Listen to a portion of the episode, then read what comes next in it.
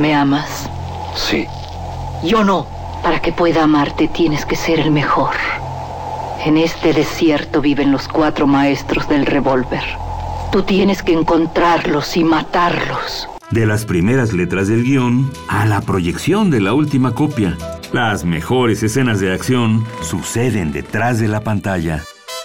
Porque ahí donde ves yo antes era rico de a madre. ¿A poco? Nomás que, hijo, no veas que me gasté la feria. Una parte, la neta, me la gasté parrandas, desmadre, viejas, pedo.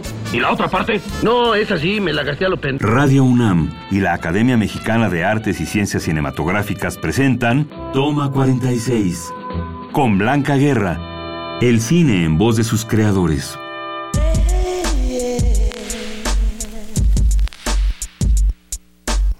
Hola, muy buenas tardes. Soy Blanca Guerra, presidenta de la Academia Mexicana de Artes y Ciencias Cinematográficas. Estoy aquí una vez más en Toma 46 con un invitado muy especial, un invitado que es amigo muy cercano, uh, muy querido y un talentosísimo, ¿qué creen?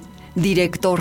Ahí les va, ahí les va. Estudió en el Centro de Capacitación Cinematográfica en su haber tiene La mujer de Benjamín, que fue su primera película, la cual le valió el Ariel en 1992 a Mejor Ópera Prima.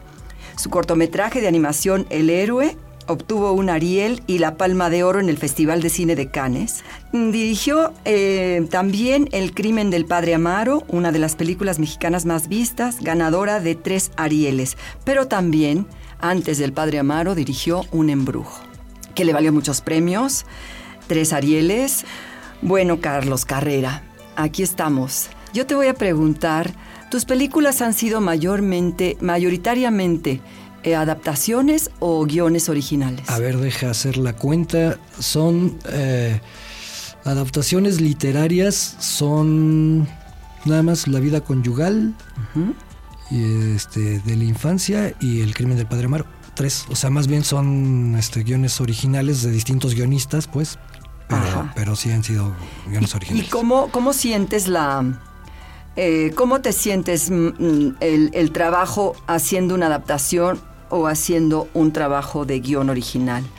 me, o sea, me, tiene que resultar muy interesante lo que, lo que está ocurriendo. Y luego hay películas que han, me han caído como de manera, pues, afortunadamente circunstancial, de repente, ¿no? Que te invita un productor a hacer una película y eh, lo que sí busco es tener como algo que ver muy íntimo y personal con, el, asunto.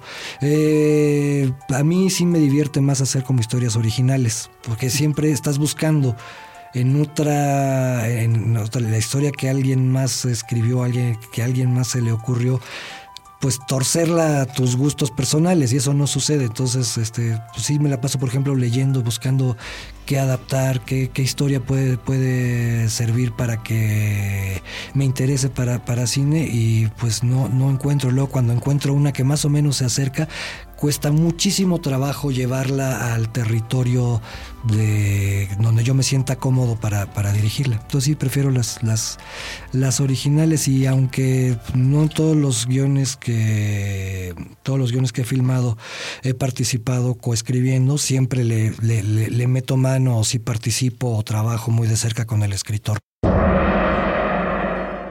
En el cine es común viajar en el tiempo narrativo. Se conoce como flashback y flash forward a las alteraciones en el tiempo cinematográfico.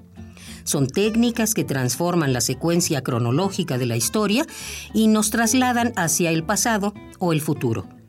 El flashback o escena retrospectiva es el recurso narrativo en el que se cuentan hechos ya sucedidos, usualmente a través del recuerdo, incluso desde la memoria de diferentes personajes. Un vívido ejemplo de esta mirada hacia atrás es la película de Felipe Casals, Las Poquianchis, narración en retrospectiva de un asesinato múltiple. Por otro lado, el flash forward es una escena proyectada hacia el futuro. Se utiliza para anticipar una acción o hacer una pausa en el presente narrativo y contar una historia próxima.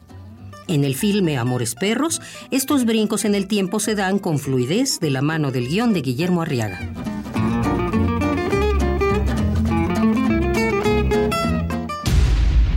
Bueno, yo creo que ya has abundado en eso un poquito, pero Cuéntame, eh, eh, porque todas las películas que mencionamos aquí, salvo El héroe, se refieren a ficciones. No estás abordando el talento que tienes como animador, como, como en el cine de animación. Y estás en un proyecto muy interesante que es Bruno y Ana. Así es. Cuéntame de ese proyecto, porque lleva mucho tiempo y Sí, está padrísimo. sí. Yo, yo empecé a hacer cine porque quería hacer animación. Luego de repente pues era más fácil hacer ficción porque pues no se necesitaba tanto tiempo y tanta cosa que pensé que iba a ser más difícil hacer ficción y no, pues resultó fácil y entonces todos los proyectos tienen que ver con la animación porque sobre todo los primeros los preparaba con el detalle de una película de animación, ¿no? Casi no dejaba nada a la improvisación. Pero eh, mi intención siempre era pues, hacer animación y paralelo a todos mis ejercicios de ficción, en el CCC, en la escuela de cine, hice varios cortometrajes de animación y luego hice El Héroe y luego todavía hice uno más que se llama De Raíz, que también ganó el Ariel. Eh, no sé si te acuerdas, uno que le cortaban la cabeza a un monito, ¿no? Ah, sí, claro, sí, me acuerdo, Sí, claro. bueno, sí, ese- sí, sí. Ese. Por, ahí, está- por ahí está en YouTube. Eh, y después de hacer ese cortometraje de animación, pues ya quería hacer un largo de animación. Hace muchos años también le propuse a varios productores hacer un largo de animación, pero pues no me pelaron mucho porque lo veían como muy complicado. Y finalmente, pues ya eh, en el 2010 empezamos a trabajar este proyecto de animación y va muy bien. Bueno, pues lo que has visto, pues ya está, estamos a unos mesecitos de que ya tengamos fecha de estreno de, o sea, todavía no sabemos, en algún momento del año próximo se estrenará, pero ya la película Ya de está- estreno y todo, Sí, o sea sí, que ya, estamos recorriste, terminando. porque cuando yo vi aquello todavía estaba como en un proceso verde, verde. muy verde. Luego, luego el estudio ese, este, pues se, se cerró por falta de, de- de- de financiamiento y luego ya se volvió a levantar y ya vamos, estamos en, en la postproducción final, pues, a unos mesecitos que es muy poco en una animación. De tanto tiempo, ya decir, pues estamos a mesecitos de que esté terminadísima la película, es nada. Sí, ya estamos como ansiosos de verlo. Sí, sí. Espero que le vaya muy bien. Yo creo que es de los proyectos, digo, todas las ficciones cuestan, todas las películas cuestan un Todas montón de trabajo, pero, pero este sí te ha llevado. Pues sí, cinco añitos, que, es- Muchísimo. que no es tanto tiempo, porque una película de animación, digamos, de Pixar también se lleva entre desarrollo y de producción se llevan tres años, que es más o menos, de nosotros, digamos, nos tardamos como medio año más, porque paramos dos por falta de dineros, pues, pero, pero es lo normal. Y sí, pues es mucho tiempo y esperemos que le vaya bien.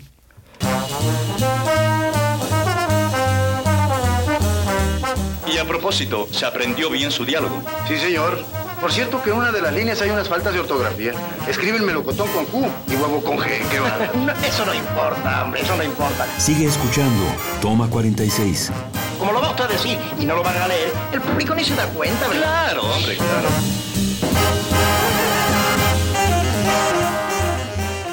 Pero ya hay muchísima gente trabajando en ello, en, en lo que es animación, y cada vez van entregando resultados mucho más. Sí, este, hay, hay- hay- hay artistas eh, que están al nivel de los mejores.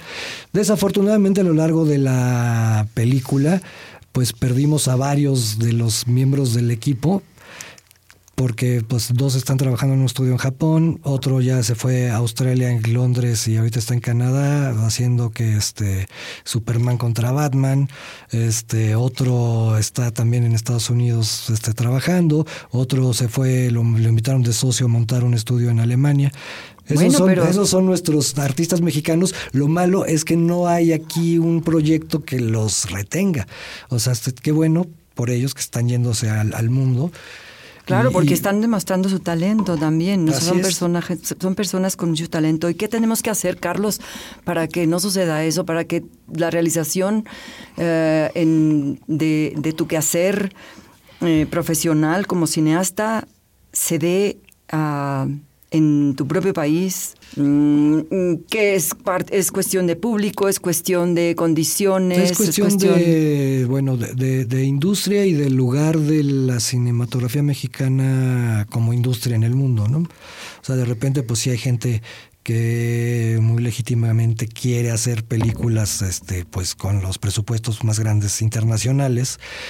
Y eh, hay otros directores que hacen para películas como para un mercado más de festivales. Eh, Y, lo que sucede en México es que siento de repente que, salvo en algunos casos, hay una falta de vinculación entre el cine que hacemos, entre las historias que contamos y la comunicación con el público. No solo por el hecho de que el mercado esté apañado por un solo cierto tipo de cine, sino porque además no se establece el contacto con el público. No porque las películas sean malas, sino porque hay algo en la formación sentimental o en la educación o en la, eh, la, forma de ver audiovisual del público mexicano que, que, no acepta las películas que hablan de nosotros. O sea, hay, yo creo que sí hay una malformación que no es generalizada, pero sí es muy amplia y muy abrumadora de un solo tipo de contenidos con un solo tipo de estética. Entonces yo creo que sí falta trabajo de divulgación del, del, cine, que bueno, lo hemos visto también en, la, Academia de cómo desde las escuelas secundarias se puede empezar a... A creación de públicos. a la creación de públicos, que, sucede cuando, cuando el público tiene la oportunidad de tener un contacto profundo con la, obra cinematográfica mexicana, bueno, las, las, las, buenas, ¿no? Porque eso de que todo el cine mexicano es bueno, pues tampoco es así. No. Están las buenas, las malas y las, y las regulares, pero las buenas sí son muy buenas. Wallerstein es recordado como el zar del cine, pionero de la industria cinematográfica, no solo en México, sino en América Latina era un asiduo visitante de las salas de cine. Fue a partir de esta experiencia que pasó de ser espectador a productor. Su carrera comenzó con el filme Lo que el viento trajo, dirigido por José Benavides Jr. Más que financiar el filme, Wallerstein proporcionaba las temáticas y los conceptos de los proyectos en los que participaba. Se caracterizaba por seguir minuciosamente todos los procesos de un filme hasta su estreno. Trabajó mano a mano con Emilio el Indio Fernández, René Cardona, Joaquín Pardavé, María Félix, Luis Aguilar, Marga López y otros. Su trayectoria en cine comprende más de 250 películas, recibió el Ariel de Oro, la Medalla Salvador Toscano y el Heraldo Especial por su trayectoria en el séptimo arte. Personalidades. Gregorio Wallerstein.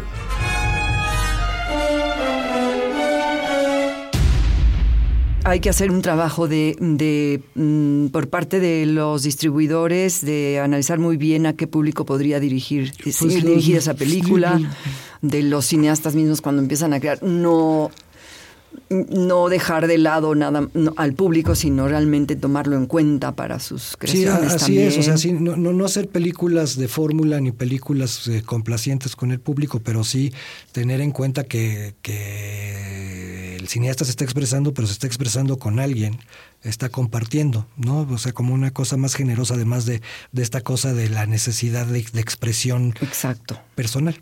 Exactamente, y, creo que lo que tenemos que trabajar todos para que haya un circuito más, más sólido, mucho más, que abarque todos los públicos, un circuito de exhibición de nuestro cine y que tengamos... Sí, o sea... Mm, porque bueno, finalmente todas las películas tienen derecho a exhibirse y ya decidirá el público si tienen, si hacen, si comulgan o no, si tiene toque o no. Sí, por eso, Que, pero que no se las filtren tan tremendamente, ¿no?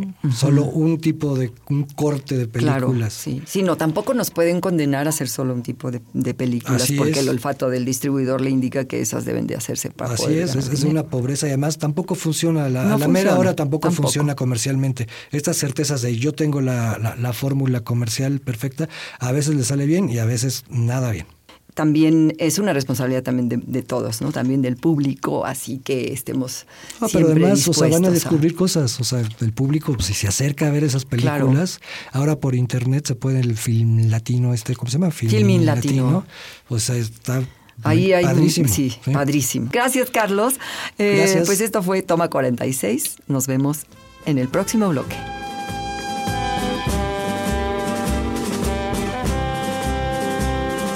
Acabas de escuchar Toma 46, una producción de Radio UNAM y la Academia Mexicana de Artes y Ciencias Cinematográficas. Producción Orlando Jacome. Guión Damaris Vera. Operación Francisco Mejía.